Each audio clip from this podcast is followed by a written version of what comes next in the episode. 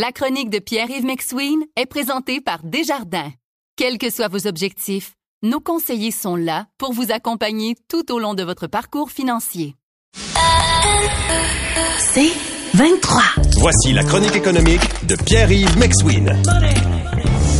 Deux sujets intéressants ce matin avec Pierre-Yves. Le premier, et ça, je l'entends aussi, euh, de parents qui trouvent que les enfants qui habitent à la maison encore, là, puis qui travaillent, puis qui ont des revenus, devrait profiter un peu plus de cette période où les dépenses sont moins nombreuses pour épargner davantage.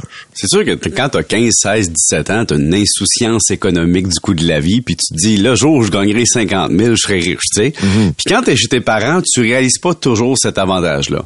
Et Paul, si je te ramène dans mes années, moi, de jeunesse, tu dirons quand j'avais 20 ans, donc en 1999, le seul outil dont on nous parlait, c'était le REER. Et donc, tu gagnais ton droit au REER au fur et à mesure que tu gagnais des revenus.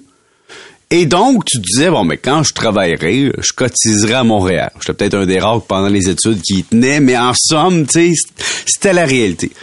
Mais là, aujourd'hui, c'est plus la même chose.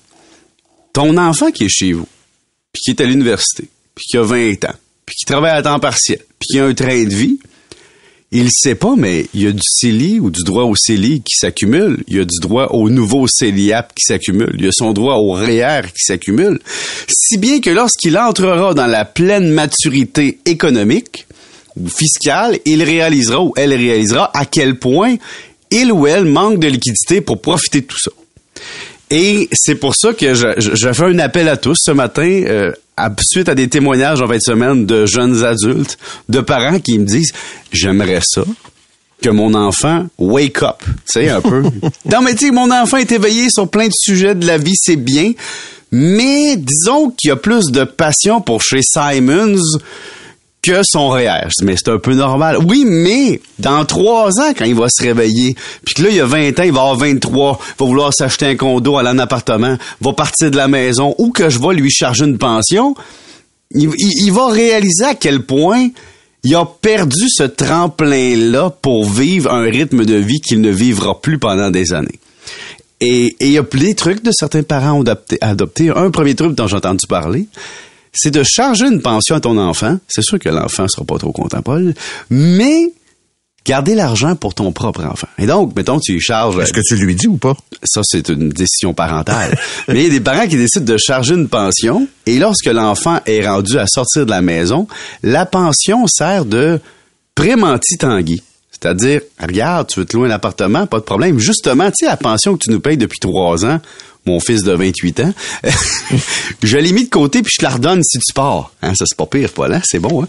Mais imagine, tu te retrouves sur le marché du travail après ton bac, mettons, puis là, tu as 23 ans, puis là, tu as un droit de cotisation inutilisé au CELI qui se cumule depuis que tu as 18 ans.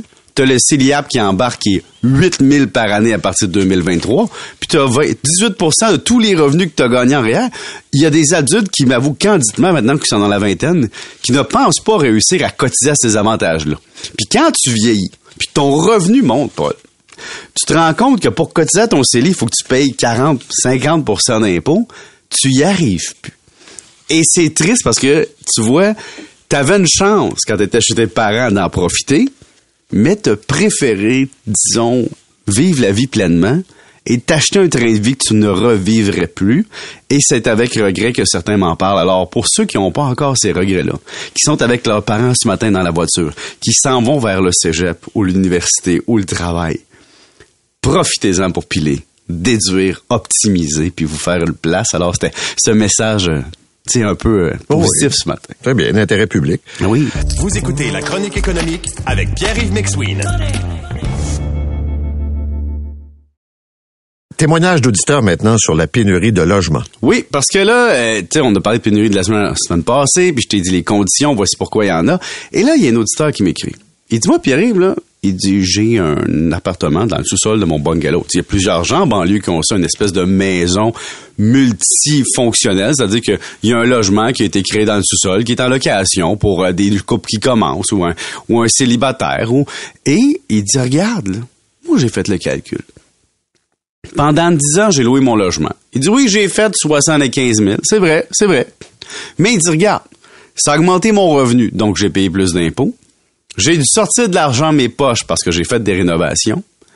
Comme y a une partie de ma maison qui était locative et c'était en proportion de la surface habitée, cette surface-là, quand je vais revendre ma maison, est imposable. Et donc, je vais me faire imposer du gain qui n'aurait pas été imposable autrement.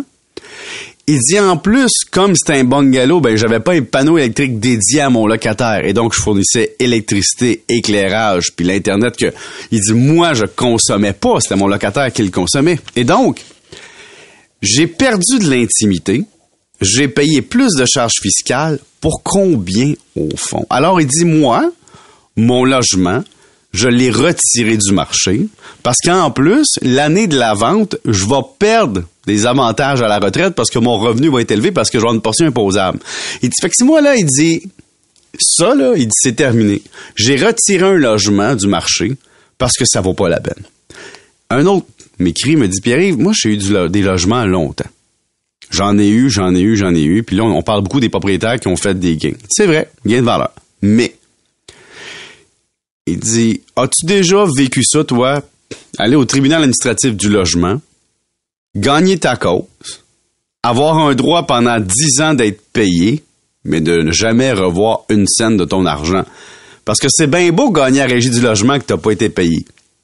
Mais, bonne chance pour te faire payer. Là, ça t'arrive une fois dans ta vie. Il dit une, deux, puis trois fois, ça te scrape une rentabilité d'immeuble. Il dit, ajoute à ça, quand tu as de l'immeuble locatif, tu sais, quand ton locataire s'en va, dans ta pensée jovialiste de propriétaire, le logement, tu peux le louer tout de suite. Il dit dans la réalité. Et ça, j'ai souvent reçu des témoignages. Tu sais, par exemple, Paul, aller mettre 15 000 de rénovation d'un logement parce qu'il a été négligé, mal entretenu, abîmé par un locataire, c'est un an de loyer. Un petit couple qui commence dans la vie, qui a un triplex, puis qui a un logement qui est abîmé de la sorte, ça scrape une rentabilité. Donc, il y, a, des gens qui se retirent du marché et qui se disent, c'est quoi, je ne l'aurai plus mon logement, je vais l'habiter ou mes enfants vont y aller. Ben, et ça, ça influence l'offre sur le marché aussi. Merci, monsieur. Salut. Salut, bonne journée. C'est 23.